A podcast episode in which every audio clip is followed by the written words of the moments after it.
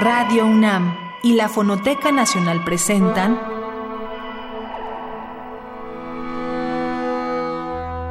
Islas Resonantes.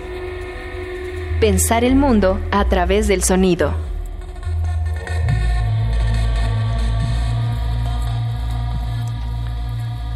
Buenas noches, bienvenidas y bienvenidos a una emisión más de Islas Resonantes, un programa que hacemos para pensar el mundo a través del sonido. Está en cabina conmigo Oscar Peralta Caballero, productor de esta serie.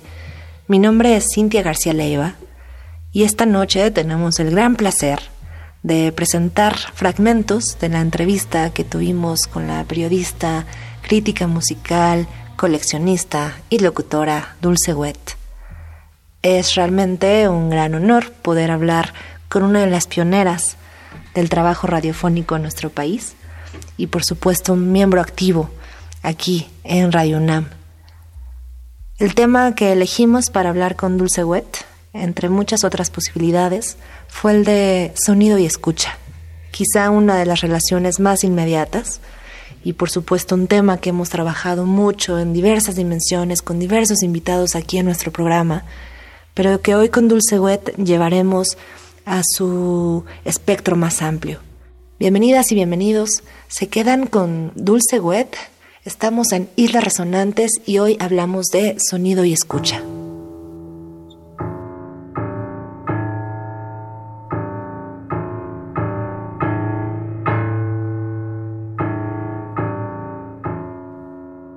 Dulce Wet Covarrubias heredó de sus padres la pasión por la música. Se recibió como intérprete en 1996 en la Escuela Superior de Música.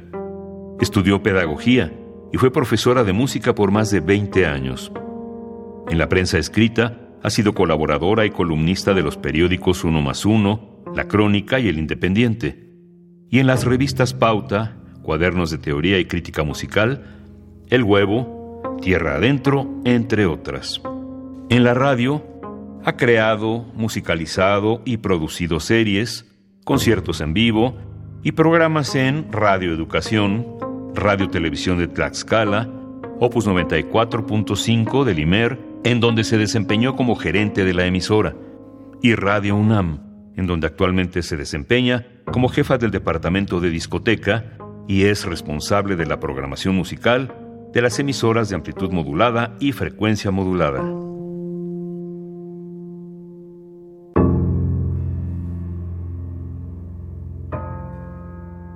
Creo que cuando hablábamos de sonido y hablábamos de inclusive electrónica o las nuevas tecnologías, no hablábamos de escucha, pero está implícito en ella. Creo que el sonido es una de las herramientas y de los de las formas de percepción humana más profundas que hay. Puede funcionar para bien y para mal. Puede ser un arma sónica. Por algo Pascal Quignard escribió su El odio a la música, relatando cómo esta música sublime que nosotros sentimos que nos lleva al cielo, si tuviéramos las condiciones de un campo de concentración, de ver cómo se están muriendo uno a uno nuestros familiares y no podemos hacer nada, acabaríamos odiando la música, ¿no? Si además en esas procesiones esa era la música que se interpretaba con las bocinas a todo volumen, pues acabas odiándola, seguramente.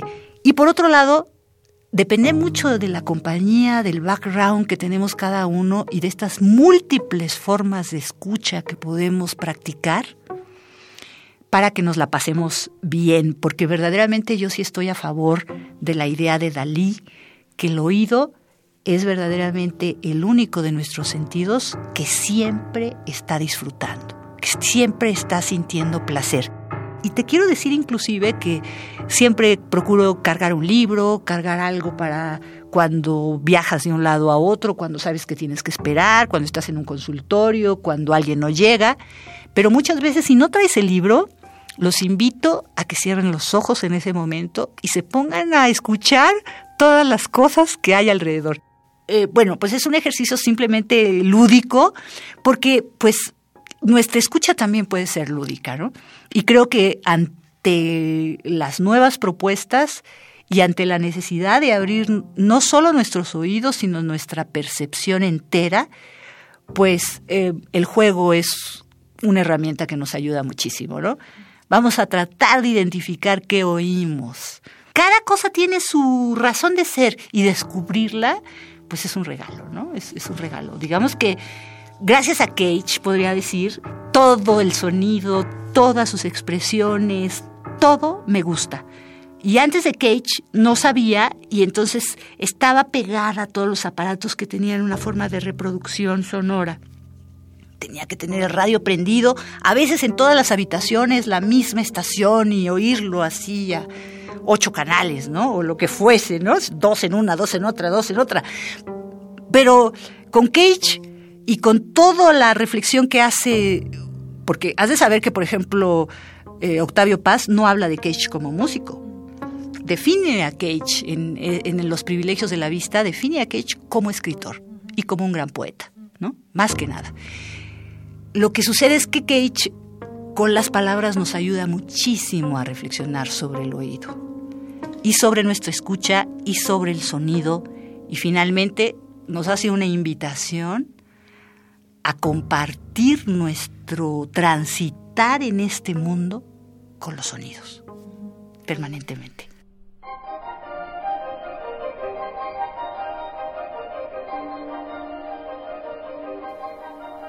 Estamos hablando con la especialista en sonido, en música nueva y jefa de la discoteca aquí en Radio UNAM, Dulce Wet, acerca de las relaciones entre sonido y escucha. En este primer bloque, como han podido escuchar, Dulce Wet nos habla de estas múltiples formas de la escucha, desde la escucha como arma, incluso estrategia de programas sobre violencia, hasta desde luego la escucha como ejercicio lúdico, la escucha del placer y por supuesto todo esto que se descubre ahí. En términos generales, estamos hablando de este sonido y esta escucha como una primera percepción del mundo. Para cobijar este primer bloque en nuestra conversación con Dulce Wet, vamos a presentar el trabajo de una especialista justamente en el oído, especialista en la escucha y especialista desde luego en las distintas búsquedas formales del sonido en su dimensión espacial, en su dimensión también receptiva. Lo que vamos a escuchar de esta genial compositora Mariana Maher, estadounidense, fallecida en 2009, es una obra que recién ha sido recuperada por el sello Blanca Forms, otro sello favorito aquí en Islas Resonantes. La pieza se llama Petra, fue escrita en 1991 y fue escrita para dos pianos. Lo que escucharemos es la grabación que se hizo como premier de esta obra en 2017 en la iglesia episcopal St. Peter's en Nueva York. Los intérpretes en su momento fueron Marianne Schroeder, una pianista especialista justamente en, nueva música, y el pianista Stefan Cherepin. Esta pieza fue en su momento comisionada por el International Society for Contemporary Music en Suiza y eh, la dimensión, por supuesto, espacial que cobra en este diálogo entre ambos pianistas está muy, muy relacionado con muchos de los elementos que estará mencionando Dulce Wet más adelante en esta entrevista y que tienen que ver con las cualidades de la música grabada, estos efectos que puede también producirse desde luego en un trabajo de post edición pero sobre todo a las relaciones, a este diálogo entre los dos pianistas que ejecutan esta pieza y que está, como en muchas de las piezas de Mariana Maher, planeada en términos, desde luego, de una escucha y de una escucha, digamos, tanto profunda como inmediata, en términos de reverberancia, en términos de espacialidad, en términos incluso de localidad del propio cuerpo.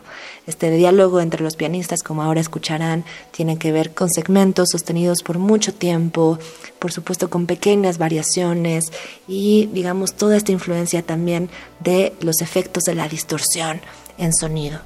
Se quedan entonces con Mariana Maher, esta pieza recién recuperada por Blank Forms, Petra. Están en Islas Resonantes, hablamos con Dulce Wet sobre sonido y escucha.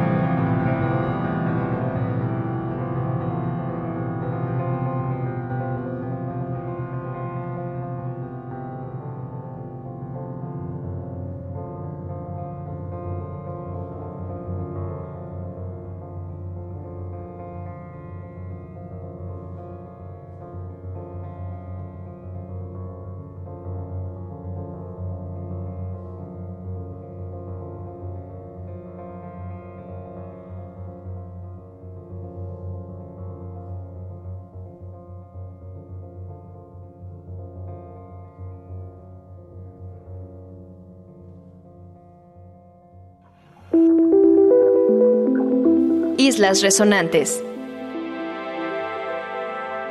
Tengo que admitir que siempre he sido melómana, ¿no? Mis padres, tenor y soprano. Cantaban todo el tiempo la ópera, nos tuvieron como muy muy activos en, la, en, la, en lo que escuchábamos. Y mi padre nos ponía como concursos y éramos parejitos cuatro hijos seguiditos y yo era la cuarta, ¿no? Entonces como que me ayudó mucho también a ver qué hacían mis hermanos y cómo lo hacían y cómo como para escalar un poquito y estar a su nivel, ¿no? En ese sentido de uh, cómo respondían a esos, uh, digamos, retos sonoros que, que nos planteaba, un poco quizás para entretenernos, ¿no? Y no tener a toda la masa familiar haciendo ruido, quizás, este, bueno, con un propósito, ¿no? Entonces, bueno, esa parte está como muy, muy adentro, tan adentro que por eso estudié piano, ¿no? Yo hice la licenciatura en piano en la escuela y has de saber que nunca toqué Cage ahí, ¿eh? Yo llegué hasta Carlos Chávez, digamos, a sus últimas obras, desde los primeros preludios hasta los últimos, gracias a que mi maestra de piano era María Teresa Rodríguez y había estado en el taller de Carlos Chávez y digamos que estaba completamente compenetrada y fue el más moderno de lo que pude escuchar. En el conservatorio tampoco en la materia de, no sé, ¿Qué se te antoja? Entrenamiento auditivo o historia de la música o filosofía de la música. Tampoco estudiamos a Cage. Quizás llegamos, por supuesto, a la segunda escuela de Viena. Todo era como muchísimo más este, intrincado, digamos, con las complejidades polifónicas del sonido y todo pero la concepción filosófica fue algo que estudié hasta que estudié la maestría, que era en innovaciones educativas, porque yo fui maestra 20 años. Y después de 20 años de ser maestra, decidí que no quería amargarme, porque iba para ese lado y dije, ya no quiero ser maestra. Entonces, al no querer ser maestra, y, pero tener a la música, no es que no me gustara enseñar, ¿sabes? Porque creo que tengo un vicio ahí didáctico de analizar, escudriñar, conocer, informarme y todo que siempre está presente y que me gusta muchísimo compartir, pero quería que tuviera otro alcance, ¿no? Sentía que tenía poco alcance y que además nada más era una herramienta para poner los villancicos en, no sé, en la pastorela de fin de año, para hacerle un homenaje a las madres en mayo, para conmemorar algo y entonces, claro, pues Dulce el coro, pues que el coro cante, ¿no? Que el coro haga, ¿no? Podría decir que hasta que entré a los 40 años me di cuenta que ya podía hacer otra cosa y que ya podía alejarme finalmente de toda esa dinámica que la sentía como muy, muy cerrada, ¿no? Así empecé como periodista de a pie, digamos, como reportera y escribiendo sobre música. Siempre ayudé. Mi primer contacto con la radio fue la otra versión, un programa que está en el IMER. Esto fue hace 20 años. Seguí haciendo la, la investigación hasta que pude empezar a hacer producción. ¿Cómo llegué a la producción? Bueno, poco a poco me di cuenta que esa investigación era un poco la producción también, ¿no? Hacer la investigación es una parte. Si es un programa en vivo, tienes que hacer una escaleta. Si es un programa grabado, tienes que hacer un guion. Pero finalmente, ese orden de cómo vas consiguiendo determinados materiales.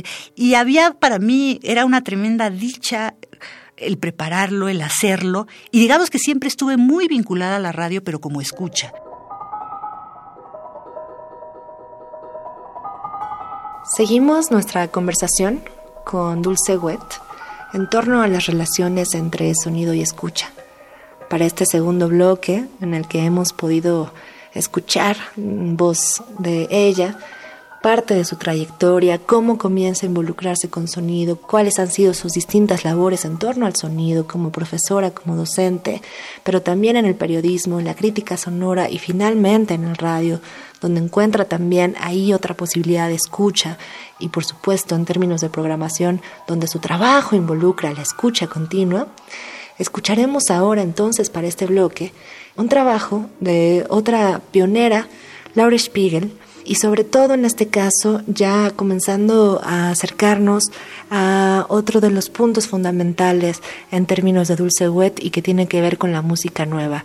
Laura Spiegel grabó en una serie de 1974 estas tres emisiones de Appalachian Groove Vamos a escuchar la primera y es una grabación, digamos, también fundamental en la obra de esta, de esta compositora porque es la primera que se aproxima ya a todo su trabajo de música completamente grabada en computadora. Lo que dice Laurie Spiegel en torno a Appalachian Groove es que además de por supuesto este trabajo con la computadora, se libera, digamos, de una tradición a la que había estado afiliada, que es esta tradición weberiana, eh, muy vinculada con la música tonal, y se empieza a involucrar en otro tipo de producción sonora que tiene que ver con la interactividad y con la música compuesta en tiempo real. Escucharemos entonces a una de estas pioneras en la música nueva, estas pioneras que rompen tradiciones y que involucran también, desde luego, tecnologías de la escucha, Laura Spiegel. Estamos hablando con Dulce Wet en torno a las relaciones entre sonido y escucha. Gracias por seguir aquí en Islas Resonantes.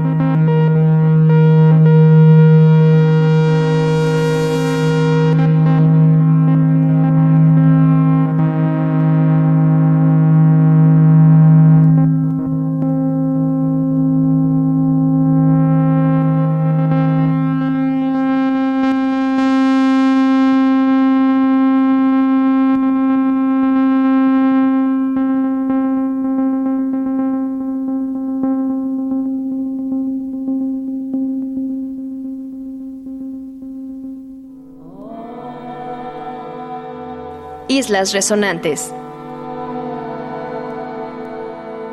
Sí es cierto que nos hemos dado cuenta del poder que tiene el sonido y que ahorita estamos haciendo un poquito a un lado la vista. ¿Por qué? Porque hemos privilegiado históricamente y sobre todo en Occidente la vista sobre los otros sentidos. Y entonces por eso mismo nos sentimos como cojos o ciegos si no tenemos simplemente ese sentido. No disfrutamos de los otros sentidos, ¿no? Pero los otros sentidos también se pueden eh, potencializar, inclusive ser muchísimo más intensos y más profundos si no está a la vista. Entonces, una de las cosas que yo más amo es la música acusmática, porque la música acusmática se debe escuchar con los ojos cerrados y te permite disfrutar con los demás sentidos todo lo que hace el sonido. Mi pasión es la música nueva. ¿Por qué es la música nueva? Porque siempre es fascinante conocer algo que sea construido a partir de todo el legado que podemos tener y de lo que cada compositor en especial pueda trabajar en ese momento, pero que no se ha escuchado antes, que está poniendo en activo todas tus fuerzas intelectuales, perceptivas, todas tus fuerzas de concentración, todas tus maneras de escuchar, porque las, las formas de escucha tienen, además, son como, no sé, como, como los pensamientos que pueden aquilatarse, que pueden ser como piramidales, que pueden ser varias formas de escucha al mismo tiempo, no solo la profunda, por ejemplo, puede también en otros niveles de percepción estar presentes otros tipos de escucha y entonces enriquecer verdaderamente no solamente en la forma intelectual, sino porque la música llega al corazón. Ahora yo te voy a decir, yo la primera vez que escuché la consagración de la primavera no la entendí o, o no me gustó tanto. Después ya no, ya no podía salir de esos violines así como si fueran percusión sonando como látigos y todo. Me fascinaba. Pero digamos la tuve que escuchar tres veces, ¿no? Esa es otra cosa. Determinadas músicas y además determinados momentos. No es lo mismo escuchar la música en la mañana que escucharla cuando llegas en la noche, después abatido de todo lo que sucedió en el día. No es lo mismo, depende de muchísimas cosas. Y digamos que tengo la oportunidad desde hace 10 años de estar al frente de la programación musical en la discoteca y ahí sí es patinar verdaderamente en la reflexión. ¿Cuándo una escucha puede oír esto? ¿Cuándo no? ¿Cuándo le ayudo? ¿O cuándo más bien me va a pagar o le va a cambiar a opus, no? Pero si vas a poner música, ¿qué música vas a elegir? Sé que la música nueva no puede ir en la mañana, por los usos y costumbres de la radio. La radio se, se usa muchísimo para transitar, como mientras estoy haciendo algo eh, o mientras voy a tal lado, escucharla en la, radio del coche, del automóvil o de, o de mi iPhone, si me voy en camión o lo que sea, con mis audífonos. Y además es, digamos, el momento pico en donde hay muchísimo más noticiarios. Entonces, te está pidiendo una compañía de contenidos, digamos, familiares, en cierto sentido, ¿no? La noche me parece excelente para la experimentación. Porque quien escucha la radio en la noche es porque quiere tener una compañía y porque le interesa lo que sale del aparato, ¿no? Lo que se propone. O por lo menos sabe que siempre va a ser diferente. No es lo mismo tu discoteca y que tú digas esto voy a escuchar ahora o por esto. ¿no? A ver qué están poniendo en este lado, a ver qué están, por qué lo están poniendo así.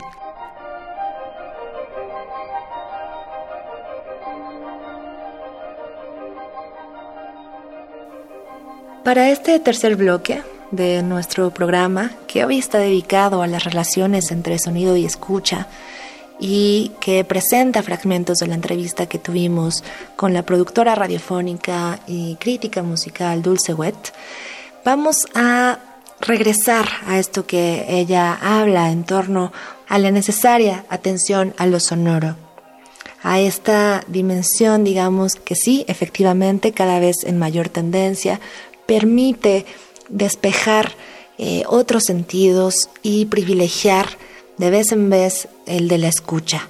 Privilegiar el de la escucha sobre la vista para entender otro tipo de percepción y digamos también un intento que ha promovido mucha de esta música de la que ella nos habla que es romper con el privilegio de la vista, romper con esta certeza que tanto ha, eh, digamos, involucrado nuestro pensamiento también y nuestro modo de entender el mundo en las últimas décadas.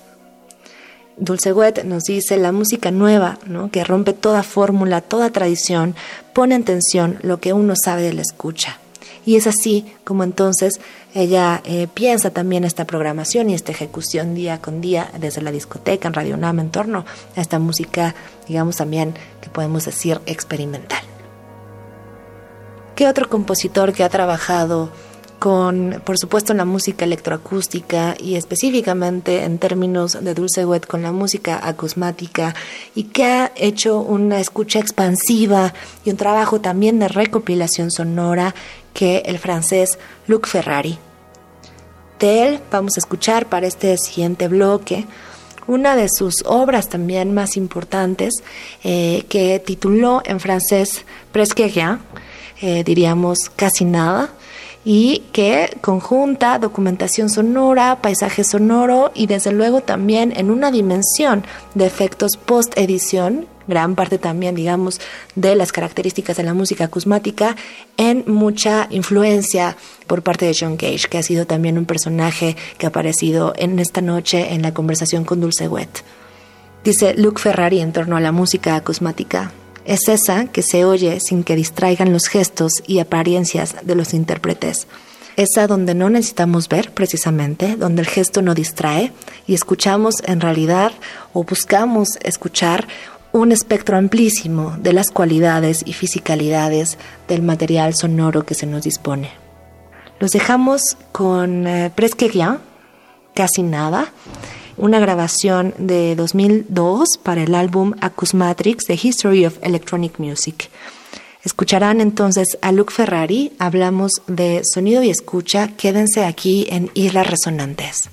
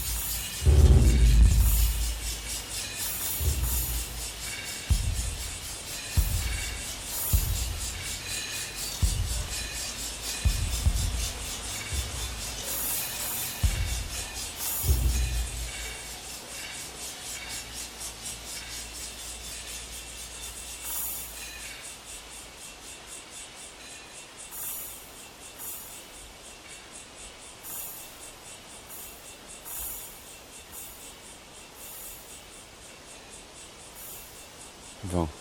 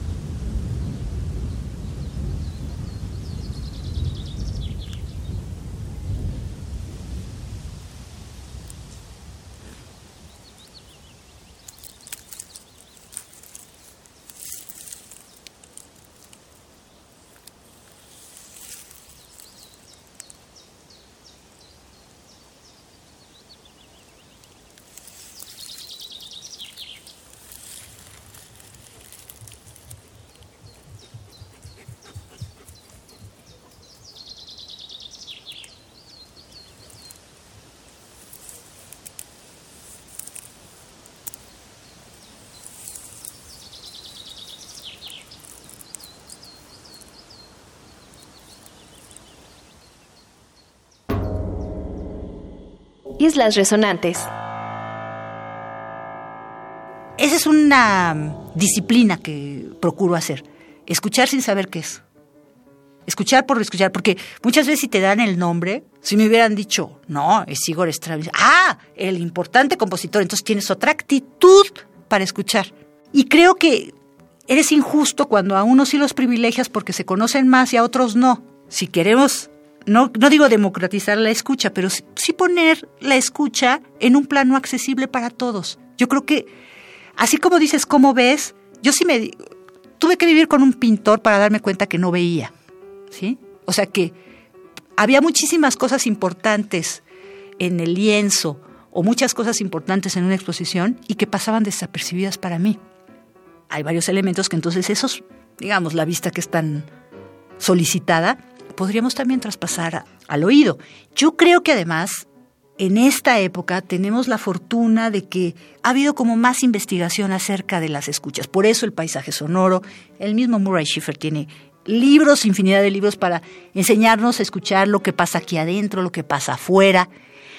O sea, más que qué pasa o si se oyen las llaves o si allá se oye el canto, son los sonidos mismos, en mi caso, lo que me ha fascinado el timbre mismo de cómo el viento puede pasar por las hojas de los árboles que están todavía sin caerse y las que están en el piso. Comparar el mismo, el mismo canto del búho que está en un lado o está en el otro, ¿no? Yo te digo porque mi madre vive muy cerquita del canal nacional que empieza en Miramontes y acaba en Xochimilco, y ahí hay búhos, hay un montón de diversidad ecológica que a mí era otra cosa que me fascinaba, en la noche lo que se escuchaba, ¿no? Este, no escuchar nada y, y ver qué se hace. Una de las fascinaciones que tengo es escuchar con los ojos cerrados y tratar de imaginar qué está sucediendo. Bueno, lo hacía mucho con mi hija cuando era chica, como que era una manera también mucho de entretenerla y entonces se nos quedó como costumbre. Muchas veces cuando necesitamos tranquilidad, nos damos a la tarea de cerrar los ojos y tratar de alcanzar el sonido más tenue o el que está más presente, ¿no? No sé, se puede jugar muchísimo con la escucha y creo que la programación musical de Radio UNAM es una invitación, un reto fantástico y fabuloso para ir aprendiendo e ir eh, enriqueciendo cada vez más un poco eso, ir estimulando cuando sintamos que, que ya fue mucho nuevo, regresemos un poquito al pasado, ¿qué les vamos a dar del pasado para que haya una buena combinación? Porque bueno, tenemos un acervo, no nada más porque esté, digamos, en los discos de Radio UNAM, el acervo sonoro del siglo XXI creo que es enorme, ¿no? Y musical no se diga, ¿no?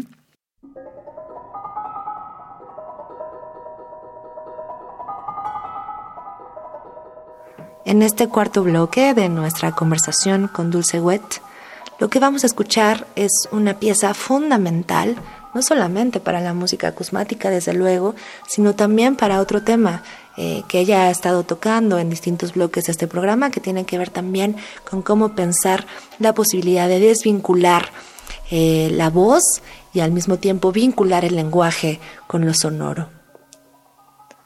Esta pieza, que probablemente muchos de ustedes conozcan, es el poema electrónico de Edgar Varese de 1958. Una pieza sonora que hizo para el eh, pabellón Philips en 1958, que fue comisionado para Le Corbusier.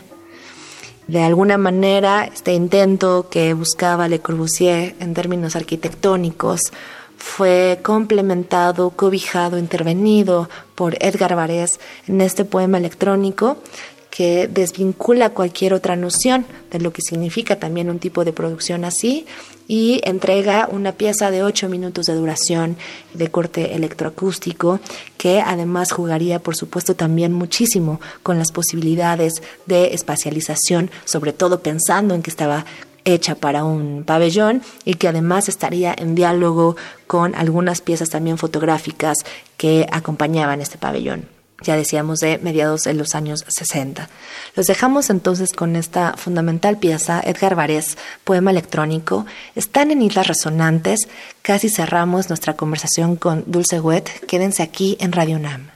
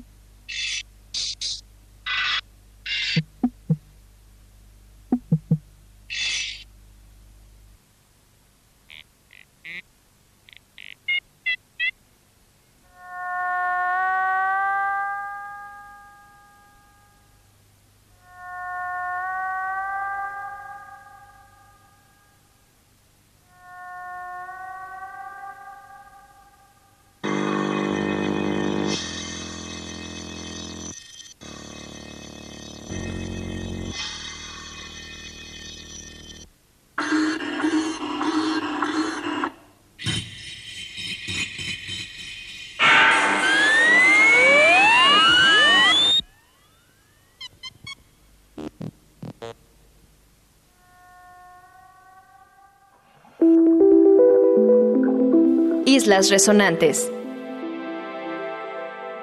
Hay obras, grandes obras, que te van cambiando el chip todo el tiempo. Mira, ahorita se acaba de llevar a cabo esta enorme producción en Vértice, como Festival de la UNAM, pero también con el Foro de Música Nueva del Gran Macabro. Yo sí te voy a decir, cuando escuché yo a Ligeti, ya, se me cayeron los calzones así de plano. Dije, ¿qué es esto? ¿no? Claro, la primera obra que escuché de él fue el Requiem a 16 voces a capela. Cada voz tiene una, altura distinta, o sea, es un ejercicio de microtonalidad, pero divino, ¿no? Pero no hay una melodía, es una masa sonora, masas sonoras que van cambiando y que de repente tienes joyitas entre un intersticio y otro y que además capturas de diferente forma cada vez que escuchas esa obra, ¿no? Pues mira, yo creo, yo me quedo con la vanguardia europea, los hijos de la guerra. Xenakis, Maderna, Berio, por supuesto Cage, antes Cowell, que nadie pela. Me di cuenta hasta que llegué a la radio que no es el piano el instrumento más maravilloso del mundo, sino que es la voz. La voz parece ser lo más sencillo, ¿no? Como que mm, lo más monótono podría ser, o dices, no, no es tan importante porque lo importante es el significado finalmente, no tanto la, el timbre o la, el plano sonoro de la voz podría ser en algún momento pues no tan interesante, ¿no? Sin embargo, en esta vanguardia sonora de los años 60, al darse cuenta de la gran aportación de la electrónica, Nono, que es otro que no te dije, sobre todo Nono, que fue gran maestro de ellos, Iberio y, Maderna, trabajan especialmente la voz y la electrónica. las obras más inquietantes. Hiperión de Bruno Maderna, que es una ópera cada parte de la ópera es un concierto de viola, un concierto de oboe, esos son los interludios y las partes vocales son increíbles y la hizo en nueve años, o sea, la hizo de 1960 a 1969. Es increíble. Y lo que hace el mismo Nono contra... Estuvimos en Auschwitz, por ejemplo, ¿no? Es también... Además, por otro lado, tengo que confesarlo, las reflexiones sociales de estos personajes, voy a hablar de Nono especialmente por ser completamente un compositor de izquierda que le interesaba muchísimo eh, el obrero, el estudiante, digamos, en un nivel muchísimo más horizontal de relación humana y que entonces la voz estuviera presente. La fábrica Iluminata también es otra obra alucinante, ¿no? Alucinante, maravillosa, ¿no? No, no siento que haya otra cosa, otra música que me haya impresionado tanto como toda esa posguerra. A mí me impresiona muchísimo porque al saber también el contexto que tienen cada uno de los compositores, es a partir de su dolor que sale toda esa música. Es una música que, que hiere, que tiene, que tiene una fuerza y un significado muy profundo, más allá de las palabras.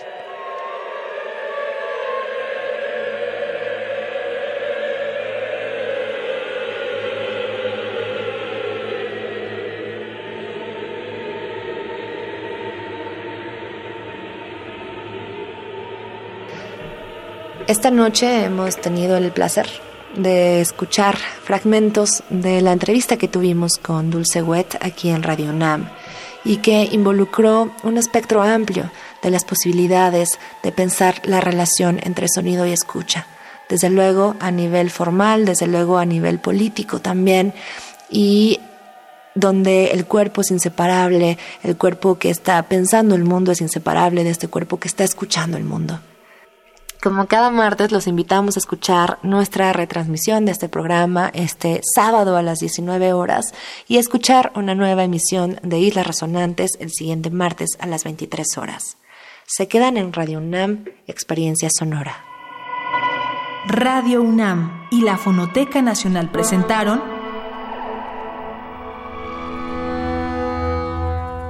Islas Resonantes Pensar el mundo a través del sonido.